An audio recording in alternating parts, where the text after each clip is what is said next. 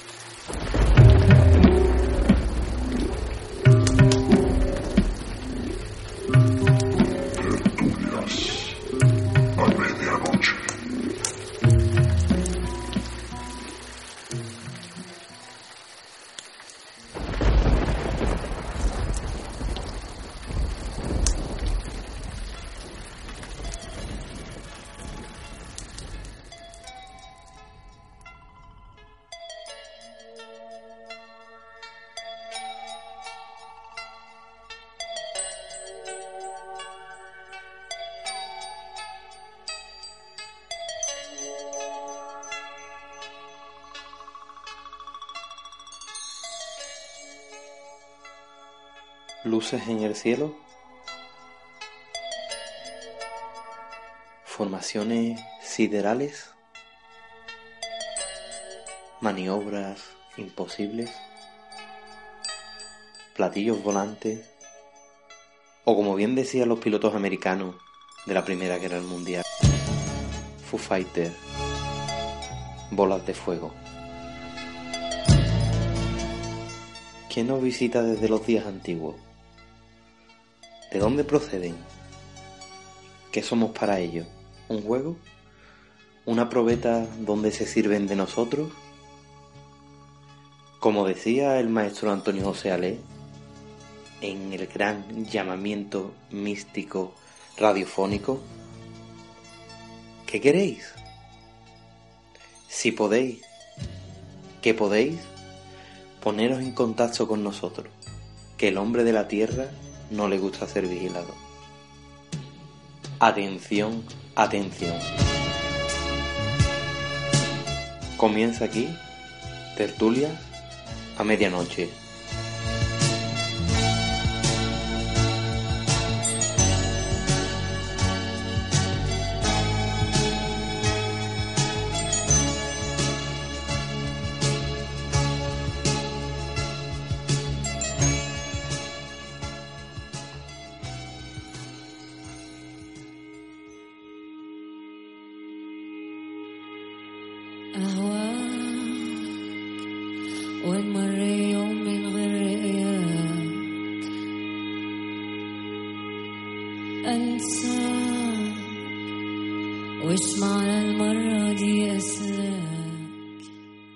Los ovnis son el mayor desafío al que se enfrenta la ciencia del siglo XXI, y más cuando en los últimos años la presencia de estos objetos voladores se ha multiplicado.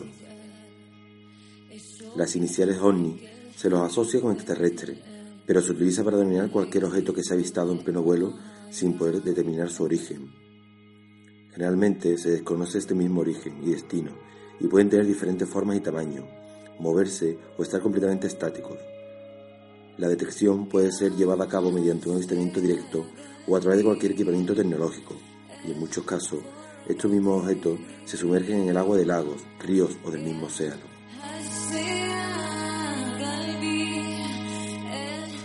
No existe una característica particular en su forma. Varían en tamaño, pueden ser metálicos, o una simple luz que se desplaza o permanece suspendido en un punto fijo.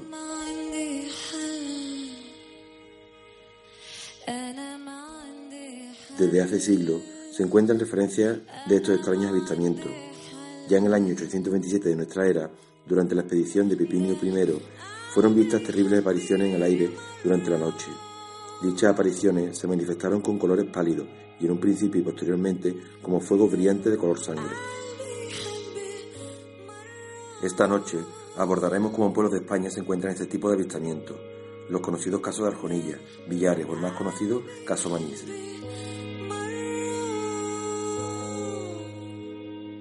Este último, posiblemente el asunto ufológico español más emblemático y de mayor repercusión mediática, donde el 11 de noviembre de 1979 un avión de la compañía TAE con 109 pasajeros realizó un aterrizaje de emergencia en Manise por la presencia de un ovni en rumbo de colisión.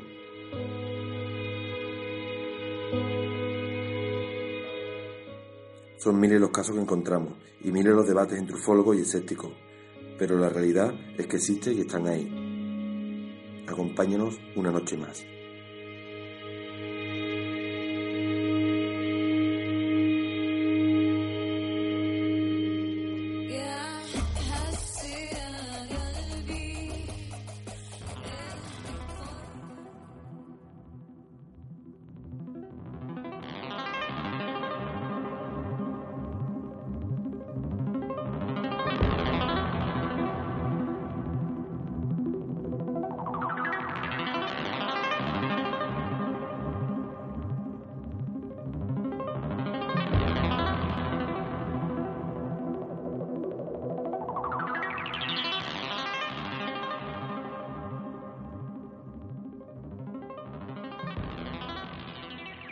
Noches amigos y bienvenido una vez más a este vuestro programa del misterio Tertulias a Medianoche.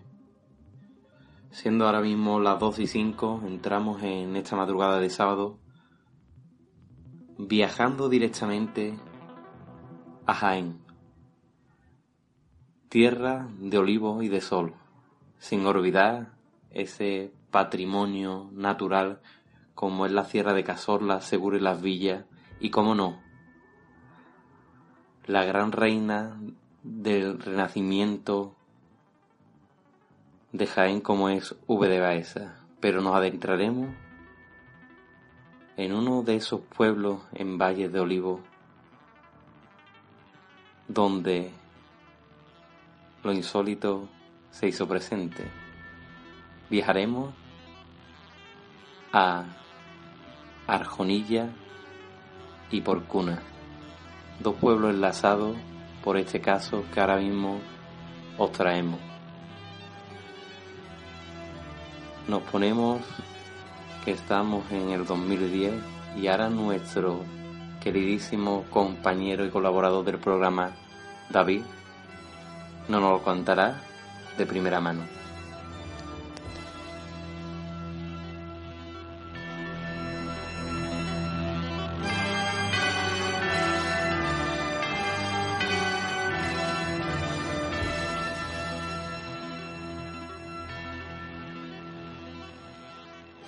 Placer tenerte aquí en el programa esta noche. Hola Quito, pues muy buenas noches y buenas noches también a todos los radio oyentes que nos están escuchando en este momento. Bueno David, nos gustaría que empezaras a relatarnos lo que tu amigo vio aquella madrugada. Explícanos y ponnos en el punto donde, donde pasó todo. Bueno, pues este señor eh, es un buen amigo mío, al, que es el testigo principal de, de este encuentro, el cual prefiere mantenerse en el anonimato por diferentes motivos personales. Y el suceso pues le ocurrió en una carretera que une las dos localidades de Porcuna y Arjonilla, aquí en Jaén, eh, sobre las dos de la madrugada le ocurrió a la vuelta de Arjonilla hacia Porcuna, eh, sobre el kilómetro 8 o 9. No recuerdo exactamente, pero fue entre ese kilómetro. Y este encuentro fue impresionante. Hablamos de que es una carretera secundaria, claro está, con poca afluencia de tráfico. ¿Y sobre qué año fue? Sí, es una carretera secundaria, eh, como tú bien dices, no, no, no tiene una, una, gran afluencia de tráfico. Eh, otra cosa que también sería buena recalcar es que él mismo dijo que cuando, cuando tuvo este avistamiento, este encuentro, no, no, no, eh, él tuvo una sensación anterior al encuentro, una sensación de, de soledad, de, como de silencio, de una sensación extraña, que bien relatan algunos otros testigos de estos encuentros. Y sí, esto fue sobre 2010-2011. Ese silencio que en tantos casos de esta temática es tan sobrecogedor, porque es el silencio intranquilo, es el silencio que te produce terror. Es algo anómalo. Y la verdad es que en muchos casos es verdad que se produce esto. Bueno, pues eh, este señor pues se, dirigió, como ya sabemos, se dirigió hacia esa localidad, hacia Arjonilla, salió de Ceporcuna hacia Arjonilla, eh, con intención de ver a, su pareja, su actual pareja, por entonces, como todos los días, un, una cosa normal y corriente para él, como, como podría haber sido para cualquier otra persona que a diario se desplazan a otras localidades cercanas a ver a sus parejas o simplemente a ver a su amigo o cualquier otra cosa. Y él se dirigió a, hacia Arjonilla y sobre las 2 de la madrugada fue cuando, cuando él volvió. Entonces ahí fue cuando, cuando al volver vio en la oscuridad de, de, de la noche, una noche cerrada, vio, vio una oscuridad perdón, vio una luz al fondo, un, rebrillar, un, un, tono de luz en la oscuridad. Entonces no, se alarmó porque podría haber sido cualquier otra cosa, ya que aquí estamos en, en una tierra de agricultura, de, de, olivar, y podría haber sido perfectamente un tractor, podría haber sido un, un coche que entre a cualquier finca, pero él se quedó impresionado cuando al llegar a la altura de esta luz se dio cuenta que era un objeto rectangular, luminoso. Se quedó impresionado porque la parte frontal, por donde emitía la luz, estaba dividido en unas seis ventanas grandísimas. El objeto pudo decir que mediría unos 12 metros de alto por unos 8 de ancho. ¿Y ese objeto estaba allí parado? ¿O él vio que estaba haciendo algo, estaba explorando el campo, cualquier cosa anómala que él, aparte del ya objeto en sí que era anómalo, algo? ¿O él notó que podía interactuar algo con él? No, el objeto no, no en ningún momento con él. O que él sepa, porque podríamos, podríamos debatir buscarle muchos puntos sobre la I sobre estos casos. Pero no, en este caso él no, no, no ha sido consciente de que el, objeto interactuara con él conscientemente o que, o que él no, no, no vio el movimiento ninguno. Él sí tuvo una impresión normal en, en esa circunstancia en la que se sintió un poco, eh, digamos, un poco se sintió como si fuera él algo pequeño, digamos. Se sintió un poco desprotegido. Y su reacción fue pues salir pitando de eh, salir corriendo y, y como pudo, con, como se suele decir, con el rabillo del ojo mirar un poco el retrovisor. Por ese miedo a que, a que, a que ese objeto, como tú bien dices, pudiese o pudiera interactuar o hacer algo extraño, digamos es lógico, a ver aquello que no se le encuentra explicación a esas horas de la noche y algo que no debería estar allí, es lógico que él estaba deseando de llegar a por cuna. Pero seguro que nuestro amigo tuvo una gran curiosidad de saber qué era aquello. ¿O me equivoco? Pues no, no, no te equivocas. Él, eh, cuando ahora después relataremos, llegó aquí en estado de pánico, de, miedo, de, ansiedad, de, de terror. increíble. Aparte de eso, luego, pasado ya un tiempo, cuando se tranquilizó, cuando ya un poco asimiló, digamos, este, este suceso, este, esta cosa tan extraña que, que ya forma parte de su vida, pues sí se pregunta y se preguntó y se estado preguntando incluso, bueno, ¿qué era eso? ¿Qué puede ser? ¿De dónde viene?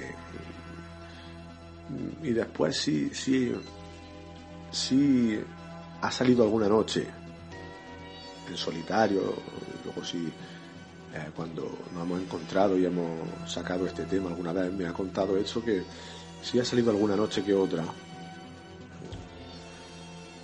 simplemente para, para, para ver si ve algo, para ver, porque él necesita una respuesta o necesita saber algo, o quién sabe. Pero sí, sí está interesado ahora y quiere saber algo más.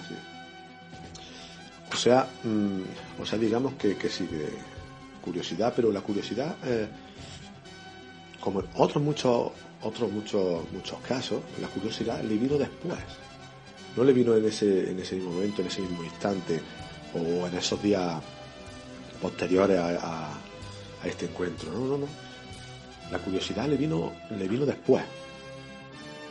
Después de ese encuentro, David, lo primero que hizo nuestro amigo es ir a buscarte? Pues sí, mm, después mm, de, este encuentro, después digamos minutos, muy pocos minutos después, eh, pues él cuando lo vio oportuno cogió su teléfono y, me llamó, le digo antes de entrar a, la localidad de Porcuna. Eh, me llamó porque eh, necesitaba creo que puede ser que necesitaba contárselo a alguien, eh, tener, mm, desahogarse con alguien de esa experiencia tan fuerte que traía, de ese miedo que traía, de ese miedo a lo desconocido, y, esas ganas de contar lo que has visto y que no es mentira y que, y que, que puede ser, o sea, también necesitar un consejo de alguien sobre qué puedo hacer, esto qué es, qué es lo que me ha pasado, qué, qué pasa porque en ese momento llegó, digamos, este, un estado de pánico, pero también desorientado. Eh, venía desorientado como que se le habían roto un poco los esquemas de, de digamos, del orden establecido que tenemos y que vio algo que se salía fuera de ese orden establecido.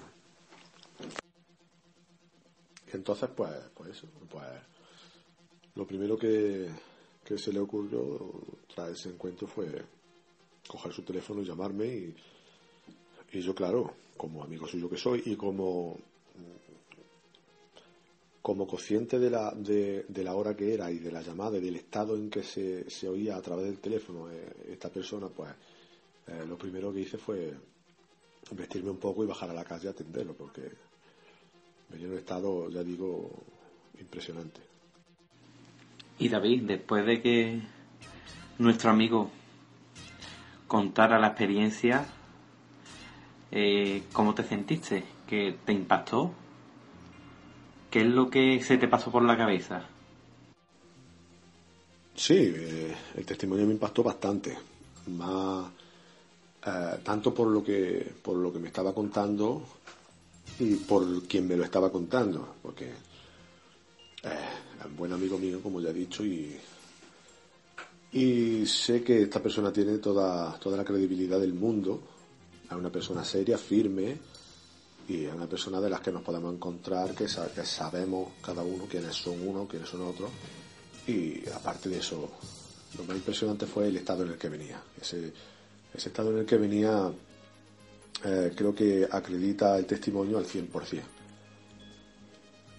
Eh, pero a mí en ese momento no se no, no, no, no se me no se me pasó ninguna cosa por la cabeza más que tranquilizarlo y hablar con él, mm, eh, cómo ha sido, qué, es lo que has visto, porque yo lo primero, pues, quise un poco darle la vuelta a la tortilla y decirle que, puede ser que estuviese equivocado, que, hubiese sido un tractor, que hubiese sido alguna maquinaria, que hubiese sido incluso unos paneles solares. Eh.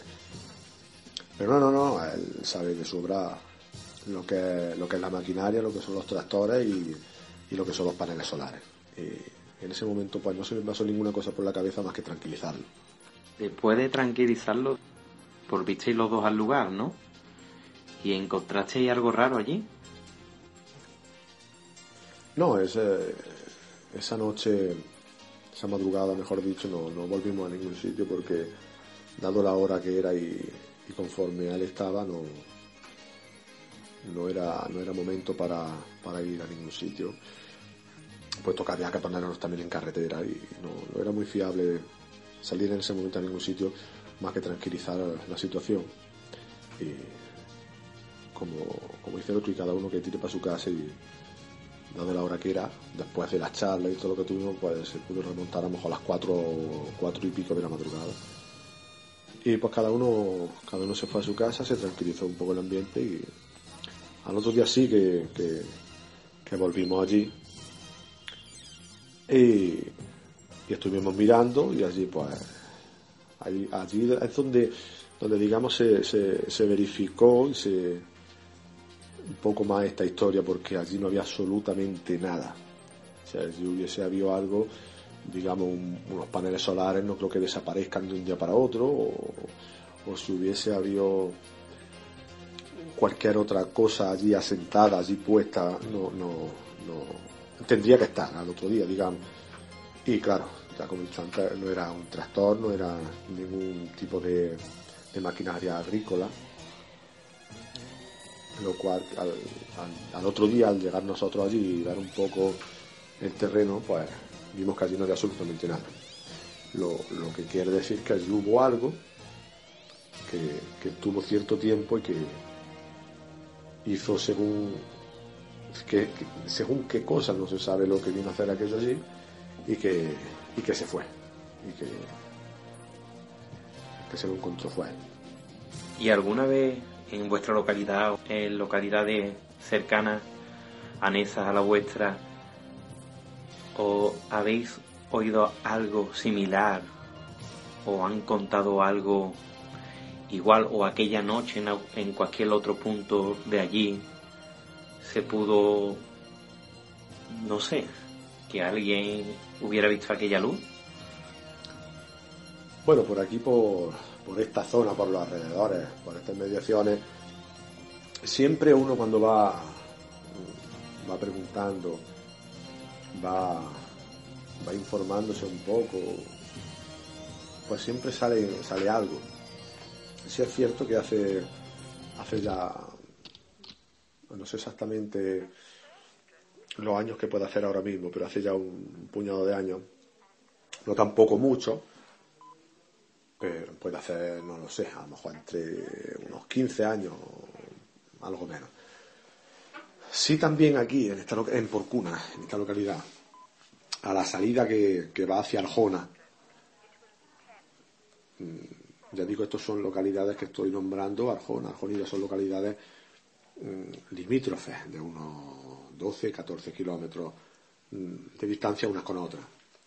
Y en esta localidad, aquí en Porcuna, sí me contó una vez preguntando, hablando de estos temas con unas personas adultas, eh, con un matrimonio, precisamente, mm, concretamente, perdón, sí me contaron que a la salida, yendo hacia Arjona una noche, sí vieron un ser de blanco, alto, muy alto, y con el pelo blanco largo no es la primera vez que este testimonio, que, está, que está, este ser se es visto por, otros testigos y que está acompañado de, mm, posteriores eh, avistamientos de luces, luminarias o, o, digamos, avistamientos. No sé si no, no está relacionado con este caso en, concre- en concreto que estamos, que estamos hablando hoy, pero sí es verdad que a tu pregunta, mm, por aquí sí se oyen, se han oído varios casos, varias cosas, no tan, tan, con el testigo tan, tan cerca como este, digamos, el objeto, pero sí se, se oyen, se han oído por aquí algunos casos que otros. Si bien has dicho que hay gente que, o investigadores que, que relacionan también eh, estos, estos casos de avistamientos de, objetos, de, digamos, humanoides, de, eh, bien lo relacionan con, con yacimientos arqueológicos. Y sí es cierto también que Porcuna eh, tiene uno de los yacimientos, si no el más importante de toda, de toda la península ibérica, que se llama Cerrillo Blanco, eh, donde, donde fueron descubiertos el, mayor conjunto escultórico de, de escultura íbera. No sé si puede estar relacionado o no puede estar relacionado. Sí digo que hay investigadores que relacionan estos casos con, con la arqueología, pero no lo sé.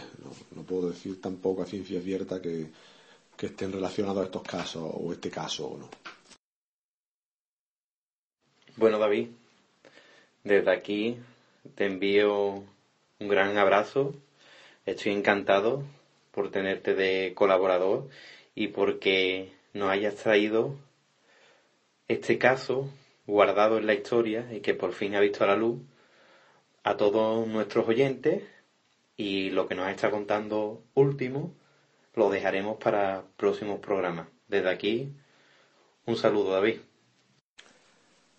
Bueno, pues muchas gracias a ti también y saludo a todos los que nos están escuchando, que sé que, muchos de los que nos están escuchando eh, al, oír, al oír esta historia o otra historia que ya se contarán, eh, se sentirán identificados mm, en ese silencio que, que, se impregna un poco esta historia mm, y que mucha gente no cuenta o, no suele contar y con esta historia y con esta otra se sentirán identificados y se sentirán un poco arropados eh, con todo con, todo lo que contamos y con, y con este maravilloso programa como es Tertulia a Medianoche. Un abrazo a todos.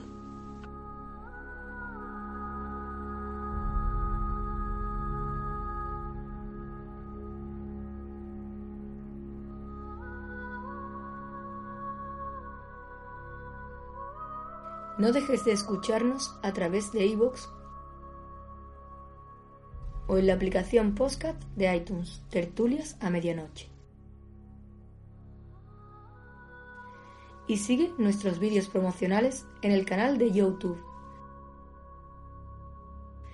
Y noticias del misterio en el blog Tertulias a Medianoche blogspot.com.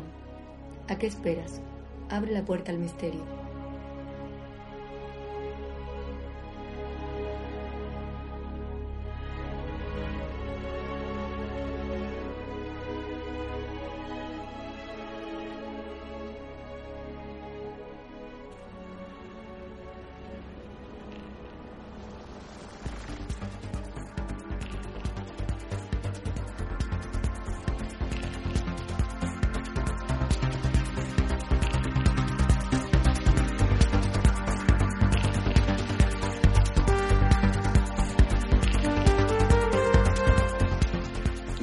El que nos trajo David. Y disfrutando de esta música de oxígeno. No abandonamos ahí y volvamos a recordar ese caso tan grande en la ufología española como es el caso Villares. ¿Qué fue lo que vio Dionisio? ¿Qué fueron aquellas extrañas piedras? ¿Qué fueron de esas sincronicidades que nos hablan Juan José Benítez? Todo ello hoy nos lo va a recordar un poco más nuestro amigo Tomás.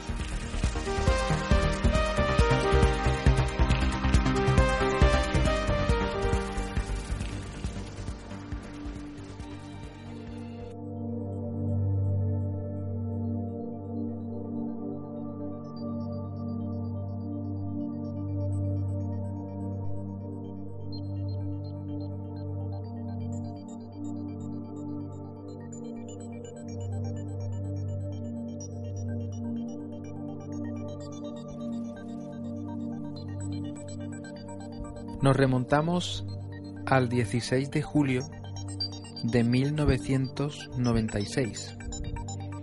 en un pequeño pueblo de Jaén, Los Villares. Dionisio Ávila, una persona mayor, un vecino de esta población de Los Villares, se encaminaba a dar un paseo por las inmediaciones de este pueblo. Iba con su perra, como todos los días, a dar una vuelta. Concretamente, dando ese paseo a alrededor de medio kilómetro de la población de los Villares, empezó Dionisio Ávila a escuchar un absoluto silencio. Cuando de repente estaba ante un extraño objeto. Un ovni. Tenía una cúpula con seis ventanillas Dionisio, lógicamente, se quedó bastante perplejo. Ni corto ni perezoso, él fue hacia ese objeto o esa nave y se puso a observarla detenidamente. Estaba flotando a prácticamente un par de metros o metro del suelo. Una vez que se acercó, empezó a darse cuenta de que esa nave tenía como la superficie grabada por símbolos, de los cuales eran símbolos bastante eh, difíciles de comprender para él, lógicamente, y se dio cuenta de que había uno de esos símbolos que le llamaba mucho más la atención. Era un símbolo más o menos como él lo describe Dionisio, palo, cero, palo. Justamente en ese momento Dionisio se dio justamente la vuelta, andó unos pasos y cuando mm, dio otra vez la vuelta atrás para mirar de nuevo al objeto, se dio cuenta que delante suya, a escasos metros, habría, había tres seres altos, con ojos rasgados y como especie como tenían puesto como una especie de un traje metálico.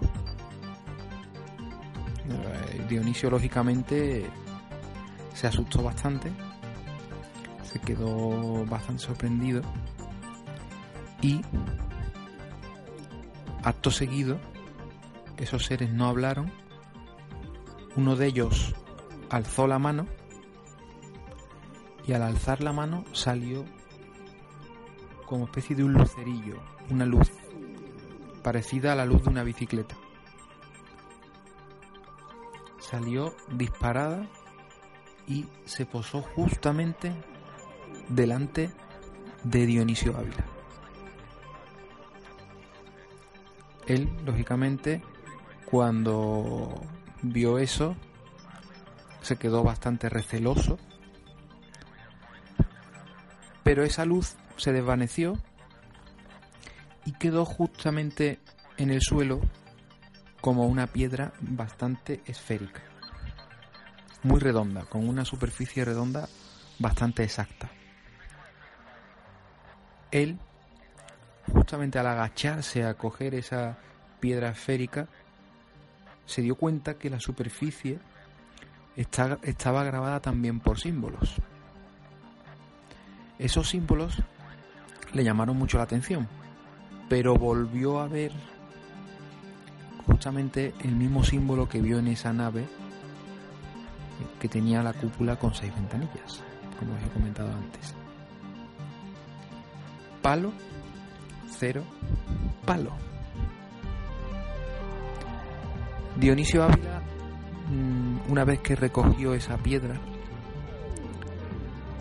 justamente empezó a mirar nuevamente al frente para ver a los seres.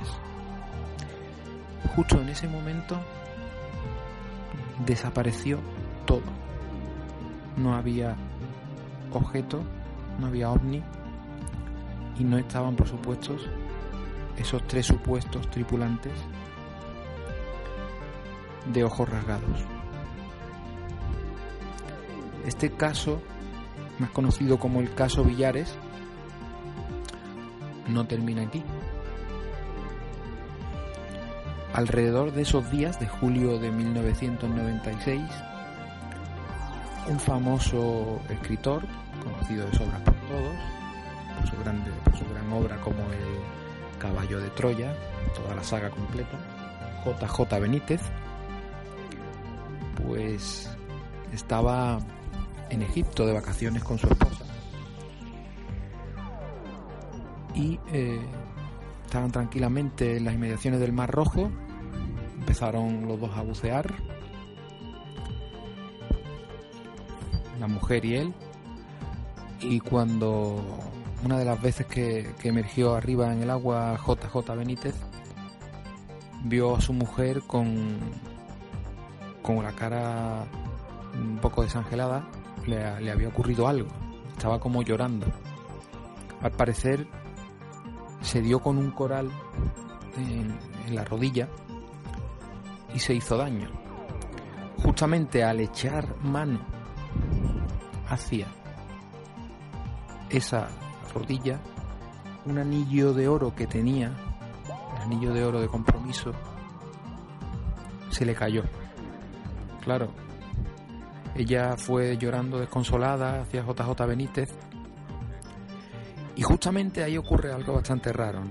Eh, eh, en este caso, perdón, en este caso aparece una persona, parecer con rasgos egipcios, se mete dentro del agua como queriéndose llevar a la mujer de él hacia la orilla, pero pasándolo totalmente, es decir, sin echar cuenta para nada en mirar ni siquiera a su marido, a JJ Benítez. Eh, automáticamente JJ Benítez pues eh, se puso a bucear, a buscar el anillo de su señora esposa. Eh, incluso llegó a bajar casi tocando el pecho los corales, buscando por la zona y no encontraba absolutamente nada.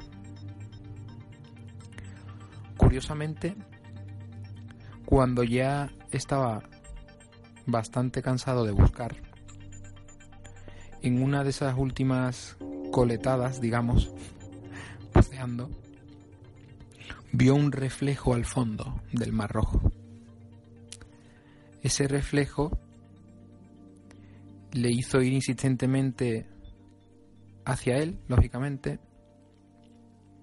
y cuando llegó pensaba que era ese anillo de oro y curioso lo que le ocurrió. No era un anillo de oro, pero sí era un anillo de plata. Adivinar, adivinar qué inscripción tenía ese anillo de plata. Pues aquí donde viene ese famoso palo, cero palo. Lógicamente, en ese momento JJ Benítez no sabía absolutamente nada del caso Villares. Después fue a buscar a su mujer a la orilla. Intentaron buscar en el hotel personas o en la playa, personas que, que, habían podido perder un anillo plateado. Pero aquí hay dos cosas que no dejan de ser curiosas. Primero, pierden un anillo de oro. Curiosamente encuentran uno de plata. Y aquí está la sincronicidad que puede haber en este caso. Esos símbolos que tanto como en el lucerillo, es la piedra que cayó a los pies de Dionisio Ávila, como en la nave, como en ese anillo totalmente misterioso encontrado por JJ Benítez, el mismo símbolo, palo, cero, palo. ¿Casualidad? Puede ser. Sincronicidad también puede ser. El caso es que pocos días después volvió JJ Benítez a España y conoció el caso de Villares. Aquí lo dejo amigos. Hagan vuestras, o saquen mejor dicho, vuestras propias conclusiones.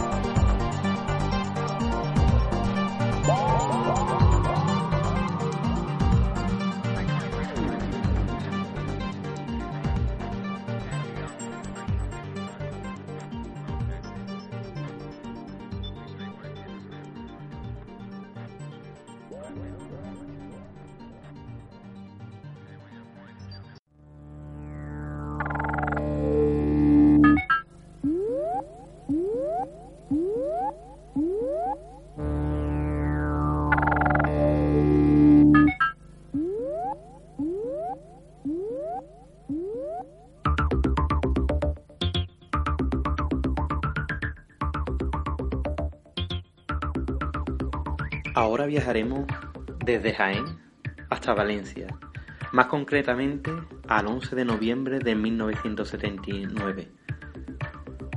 ¿Qué fue lo que vio Francisco Javier Saez de Tejada pilotando un Super Caravage de la compañía TAE? ¿Por qué tuvo que hacer un aterrizaje de emergencia en Manises? ¿Qué fue aquello que iba con rumbo de colisión sobre su avión? ¿Por qué el comandante del aire Fernando Cámara a bordo de su Mirage F1 desde los llanos base aérea que se encuentra en Albacete fue al encuentro de ese objeto? Todo esto y mucho más nos lo contarán ahora.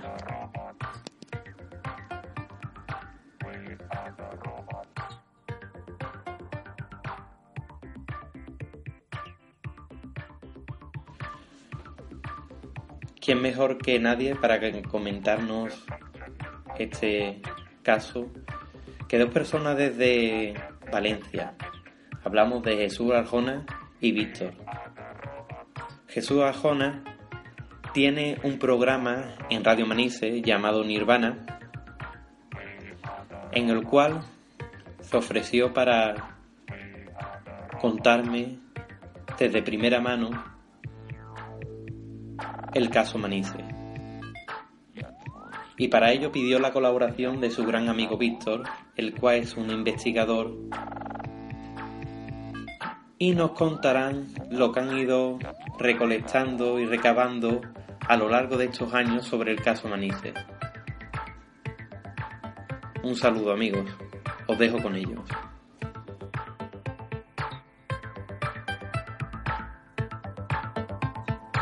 Hola, buenas noches. Mi nombre es Jesús Arjona. Eh, soy de Valencia, resido actualmente en Manises. Y lo primero, agradecer a Quito Gómez eh, su invitación a Tertulias a Medianoche. Desde aquí, dar un saludo y mandar un saludo a todos los oyentes. Se encuentra conmigo también mi amigo y compañero Víctor Martínez. Hola, ¿qué tal? Buenas noches. Un saludo, Quito. Y un saludo también a los radio oyentes de Tertulias a Medianoche. Y bueno, antes de, narrar lo que pasó en el famoso caso Manises, lo que llaman el caso Manises, comentar que tú, Jesús, eh, en el año 79 fuiste testigo del avistamiento ovni, ¿verdad? Pues sí, la verdad es que sí. Eh, en ese año contaba yo con la edad de nueve años, que hace ya mucho que llovió de eso, y me encontraba, eh, serían las once y media, las doce, en la terraza de la finca en la que vivía, era un barrio de, de Valencia, el barrio San Marcelino, que está en la zona sur y sobre esa hora el cielo se, se oscureció y tanto mi vecino como yo miramos hacia el cielo y vimos un objeto metálico grandísimo de forma discoidal y la verdad es que nos quedamos pues muy alucinados porque en la panza, en lo que era parte baja de, de ese objeto, se veían luces eh, rojas, verdes, amarillas, pero sobre todo lo que nos impactó era una gran luz blanca central que salía justamente desde el medio de, de ese plato gigantesco metálico. Y ahí fue cuando eh, la verdad nos quedamos muy muy muy impresionados. Y a raíz de, de esa experiencia ya con el tiempo pues eh, empezaron a hacer mi, mi afición por el tema de la ufología y los fenómenos ovni. Eh, lo que sí que tengo que decir es que eh, la persona que tengo aquí a mi lado, a Víctor, la verdad es que el tema este del fenómeno ovni le encanta y, y gracias a él también he conocido y he tenido mucha documentación en, mi poder para conocer, para conocer este caso en concreto. Así que el que mejor puede hablar y ponernos en referencia de lo que ocurrió aquel 11 de noviembre de 1979 es Víctor. Así que Víctor, comenta tú lo que sepas, pon a, a los oyentes de tertulias a medianoche en antecedentes de, de lo que fue el caso Manises en esa época. Vale, pues el- los hechos eh, ocurrieron eh, la noche del 11 de, de noviembre de 1979. Vale, un avión eh, de procedente de Salzburgo con destino a Tenerife y hacía una pequeña escala en Palma de Mallorca. Era el vuelo JK 297. eh, el avión era un supercarabel de la compañía TAE, comandado por el piloto Javier Lerdo de Tejada, un, piloto con más de 14 años de experiencia en aquella época y con 8.000 horas de vuelo, o sea que se dice pronto. De segundo piloto estaba Ramón Zuazu y también estaba en la cabina aquella noche del avión el mecánico Francisco Javier Rodríguez. Vale, como pequeña anécdota hay que contar también que el avión ya salía con casi tres horas de retraso del aeropuerto de origen. Entonces los 109 pasajeros que habían en ese vuelo en concreto tenían los ánimos un poquito alterados. ¿Qué hizo el comandante a la hora de la cena? Pues decidió darles barra libre. Darles barra libre y así para calmar un poquito los ánimos y para que el vuelo pues eh, fuera más ameno. Decir que eh, cuando despegan de su escala que tenían en Palma de Mallorca, que sería sobre las 23.02 minutos, las 11 y 2 minutos de la noche, a los 2 minutos de Barcelona les piden que pasen a frecuencia de emergencia de so- o de socorro. Que al parecer recibían una señal eh, situada eh, a unas 40 millas de, de Valencia. Decir también que en aquella zona dependían de la torre de control de Barcelona hasta más o menos la vertical de Alicante, que ya pasaban a otra torre de control. Vale, Su nivel de crucero estaba fijado en unos 33.000 pies, más o menos. ¿Y eso que son más o menos 11.000 metros de altura? ¿no? Sí, más o menos. Bueno, como eh, ya nos estás dando datos eh, y son todos muy fiables, eh, hemos entrado en la dinámica de que sabemos que dependía de, de la Torre de Barcelona, que de- dentro de un tramo de, de vuelo iban a depender de, de la Torre de Alicante, y dentro de ese triángulo eh, es cuando acontecería realmente eh, este caso Manises, pero yo sé que dentro de ese triángulo, por informaciones que he podido recopilar y por informaciones que tú me has dado que has recopilado, eh, escucharon algo. Eh, apórtanos ese dato. Sí, exactamente. Escucharon eh, una señal tipo Morse sin identificar, no sabían de dónde procedía. Entonces, eh, procedieron a apagar las luces de la cabina para prestar más atención, digamos, a lo que era el exterior, ¿no? Entonces fue cuando el mecánico, el mecánico Javier, Ro- eh, eh, Francisco Javier Rodríguez, del avión, fue cuando se percató de que había una luz muy potente, ¿vale?, en el exterior que se acercaba a ellos a una gran velocidad, rumbo colisión. Eh, entonces ya ahí empezaron los famosos ocho minutos de terror que pasaron en esa cabina, porque yo me pongo la piel de, de esos tres personajes que estaban en la cabina aquella noche y desde luego eh, hubiera pasado miedo, porque ten en cuenta, eh, a esa altura no llegaban a los 33.000 pies, iban aún por 23.000 pies.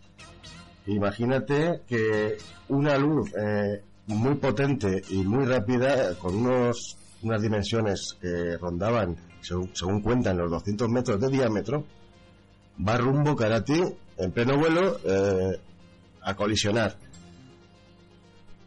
Yo la verdad es que de pensarlo y, y siendo testigo presencial como fui, aunque solamente tenía nueve años, pero se me quedó grabado en la memoria eh, y me impactó. lo que vi pasar por encima de mi cabeza y la de, la de mi vecino, que en aquel momento eh, estaba conmigo, eh, verlo a esa velocidad y esa altura, la verdad es que tiene que impresionar y mucho. Y, y una curiosidad, eh, ¿aquella noche escuchasteis algún sonido cuando pasaba la aeronave aquella? Pues eh, te voy a ser sincero y la verdad es que no me acuerdo. Eh, yo me acuerdo de, lo que he dicho antes, de, ese disco grandísimo con esas luces, con esa luz sobre todo central. Y la verdad es que eh, han pasado ya muchos años y siendo sincero y no siendo aquí para hacerlo todo en plan espectacular, la sinceridad creo que en estos casos es primordial. Y como testigo presencial de, de aquel fenómeno no recuerdo ningún zumbido, ningún ruido, pero no pongo en duda que sí que lo, lo estuviera emitiendo, pero hace ya muchos años y yo personalmente ahora mismo no me acuerdo. Una cosa que, que sí me causa a mí mucha, mucha expectación y mucha curiosidad, y yo sé que no vas a poder aportar datos sobre el tema, es una causústica que, que se, se da en todos los casos de, de fenómeno ovni eh, cuando los avistamientos son de intercepciones aéreas. Y es que los objetos volantes no identificados, los ovnis, que van en colisión, supuesta colisión contra, contra nuestros aeroplanos, contra nuestros aviones, empiezan a hacer maniobras imposibles e increíbles. Y yo sé que hay documentación de ello, que nos puedes aportar de ello. Sí, sí, es que parece que cuando lleguen en pleno vuelo a, las a los aviones convencionales nuestros, o bien sea militar o, o bien sea de un vuelo comercial, parece que estén jugando con nosotros. En este caso, el OVNI eh, les adelantaba, les subía, les bajaba, eh, iba rumbo colisión, eh, iba para atrás, se llegaron a poner eh, a una distancia de, de morro de, de menos de 200 metros y, y- y vamos a ver, el, el- el avión iba para adelante y el ovni a la misma distancia, o sea que, es que- es que- es que estaba jugando con, con, el, con el avión todo el rato. Estamos hablando de que estaba cogiendo la velocidad de crucero que tenía eh, el avión en ese momento, lo adelantaba, lo se quedaba detrás, Subía para arriba, bajaba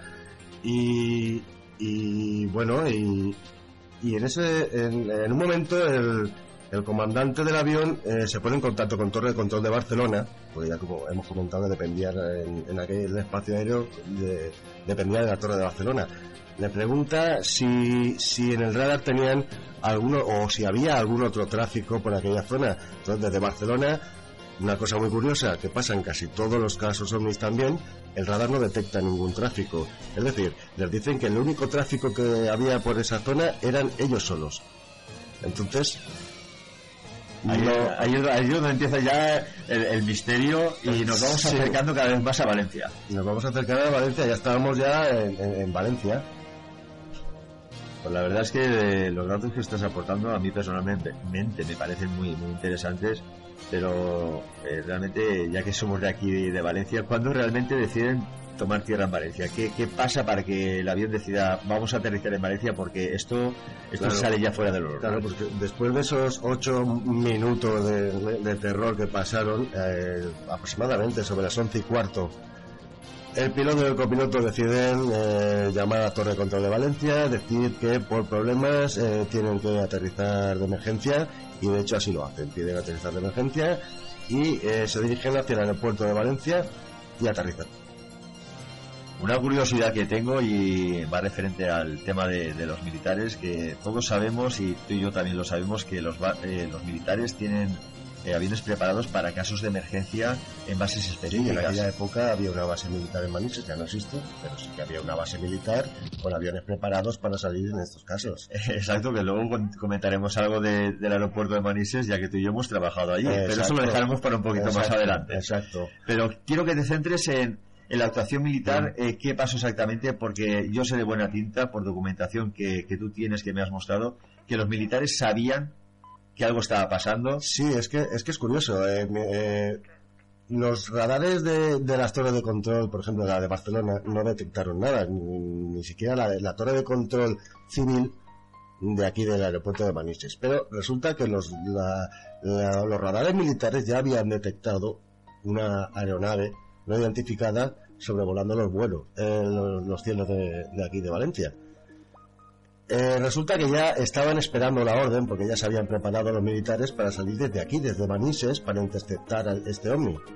Pero esa orden no llegó desde, desde Manises. Eh, la, la orden de salir a, por el ovni eh, llegó desde la base aérea de los Llanos, de, de, de Albacete, y salió un, un Mirage, un Mirage F1, con el capitán Fernando Cámara, en un caza, como comentaba, el Mirage F1. Entonces estás comentando que el capitán eh, Fernando Cámara salió a interceptar el, el objeto volante no identificado, este ovni, eh, pero eso eran cerca de las 2 de la mañana. Aproximadamente. Eh, ¿Qué pasó con, con este objeto durante todo ese tiempo? Porque yo recuerdo que a las 12 más o menos fue cuando yo tuve el avistamiento eh, y lo vi.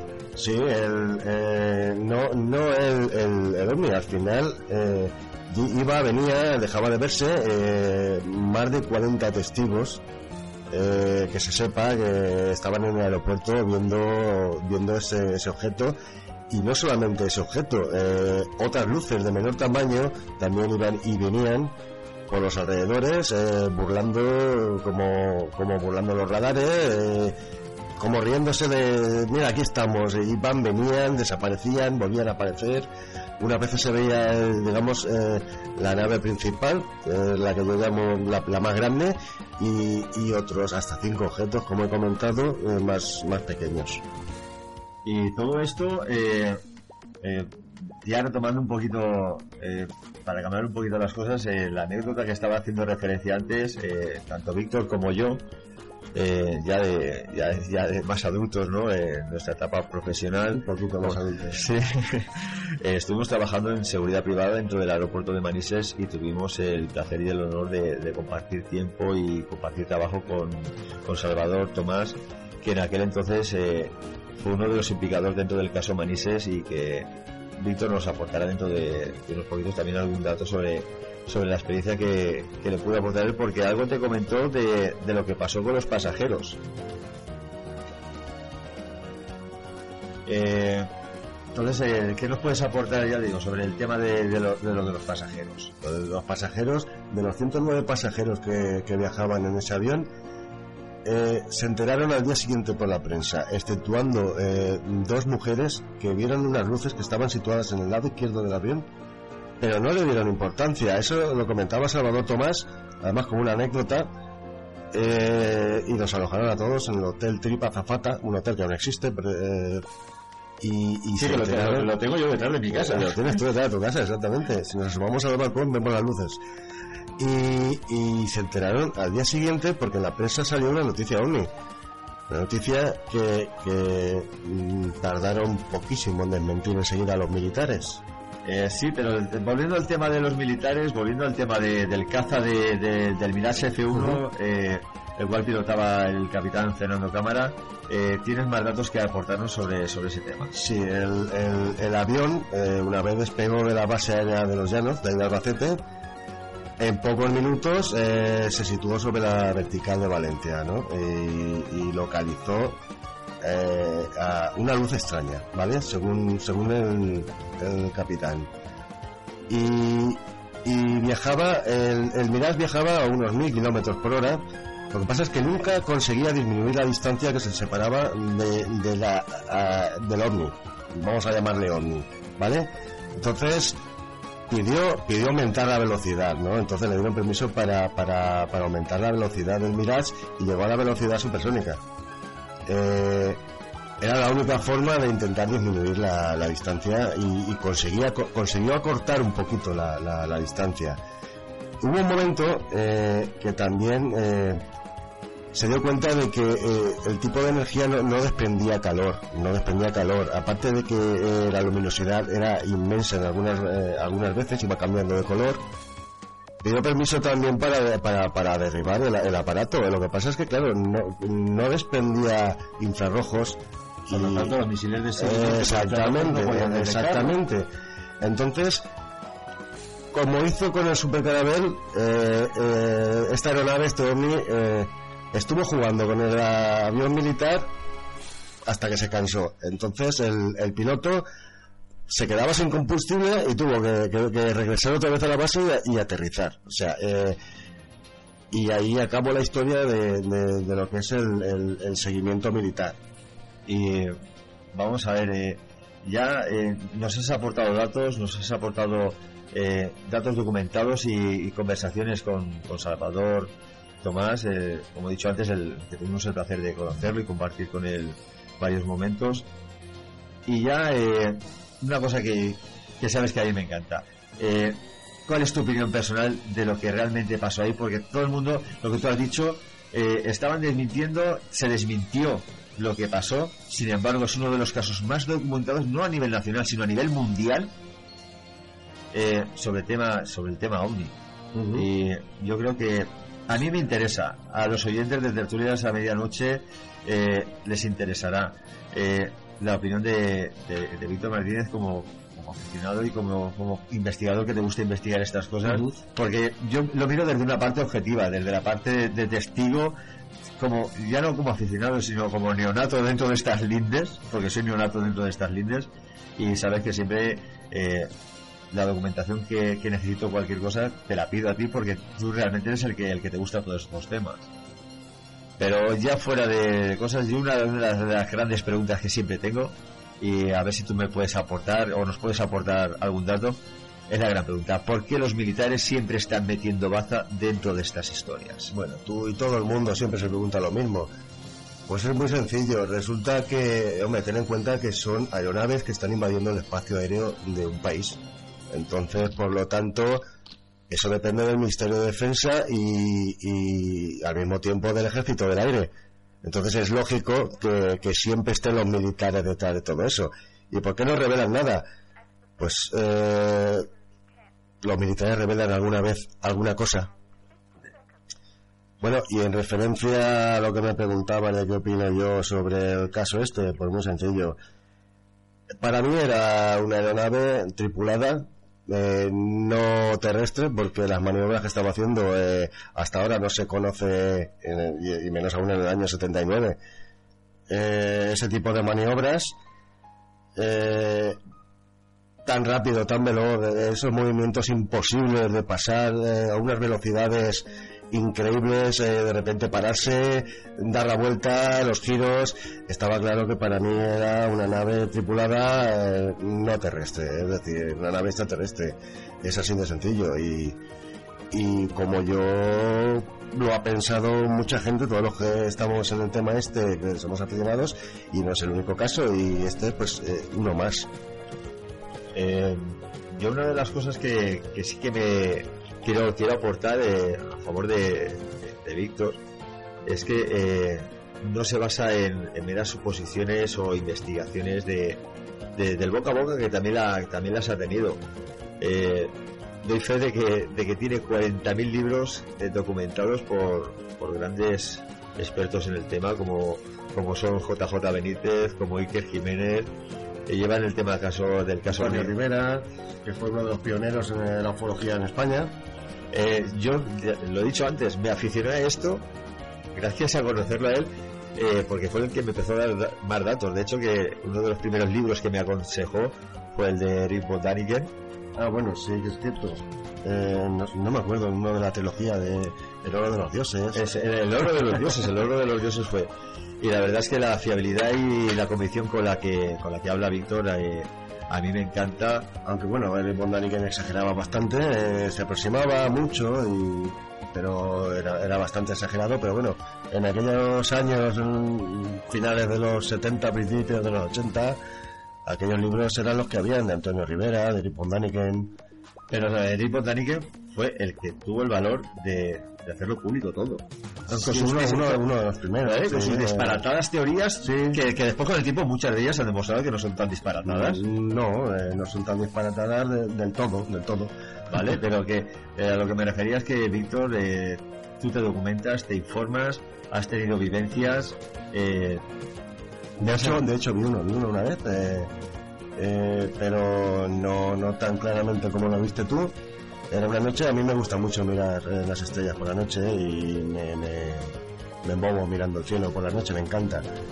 Y, mirando las estrellas, una de ellas, eh, recuerdo yo que hizo unas maniobras de repente, una, una de las estrellas hizo una maniobra, subía, bajaba, subía, bajaba y de repente ¡pum! salió disparada hacia, hacia, hacia la izquierda de, de donde estaba yo y desapareció. Entonces me quedé con la boca abierta, recuerdo que, que llamé corriendo a mi mujer y todo para contárselo. ¿Me has visto un ovni? ¿Has visto un ovni? Bueno, pues esta es nuestra pequeña aportación de- desde aquí, desde Valencia, eh, para, para Tertulias a Medianoche. Agradecerle a nuestro compañero de Tito. Tito que nos haya dado la oportunidad de, de que se nos oiga. Eh, a mí, en este caso, y podríamos aportar muchísimos más datos y podríamos estar hablando horas, pero claro, el, tiempo apremia en, la radio y el programa no es nuestro. Bueno, pues sin, sin más, eh, daros las gracias a todos por, esta pequeña intervención y espero que podamos seguir colaborando en este y otros muchos temas que seguro que serán igual de interesantes. Buenas noches a todos y muchísimas gracias por, por habernos invitado y gracias a Tiquito por, por esta oportunidad. Muchas gracias, un saludo a todos eh, los oyentes de Tertulias a medianoche. Quito un saludo desde Valencia, muchas gracias.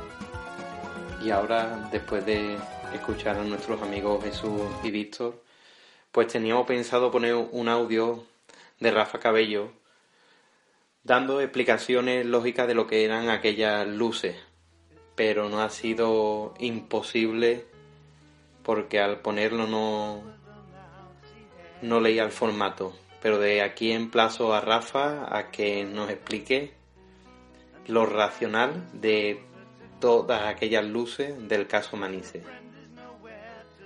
Y nada, amigos, emplazaros dentro de dos semanas para un nuevo programa. Y desde aquí, el pequeño y humilde homenaje a David Bowie por su muerte reciente. Desde aquí nos despedimos en tertulias a medianoche. Live on Mars.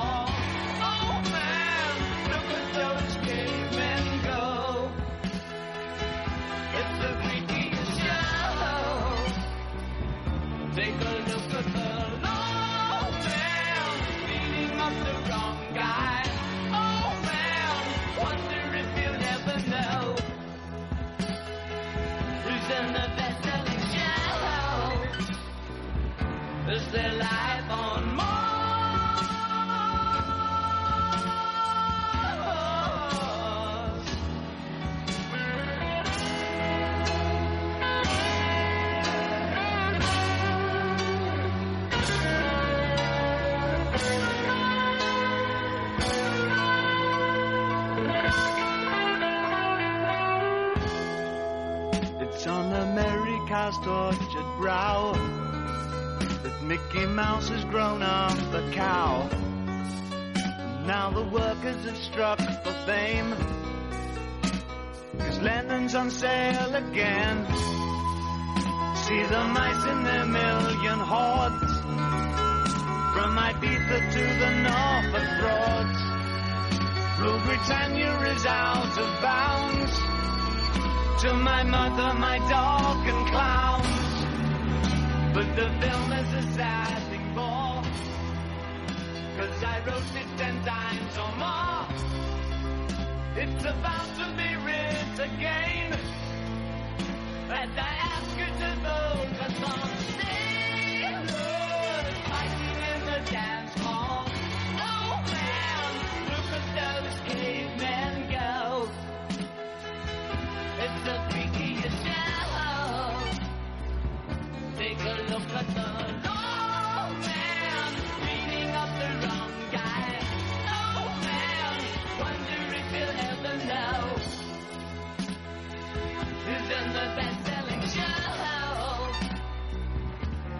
life on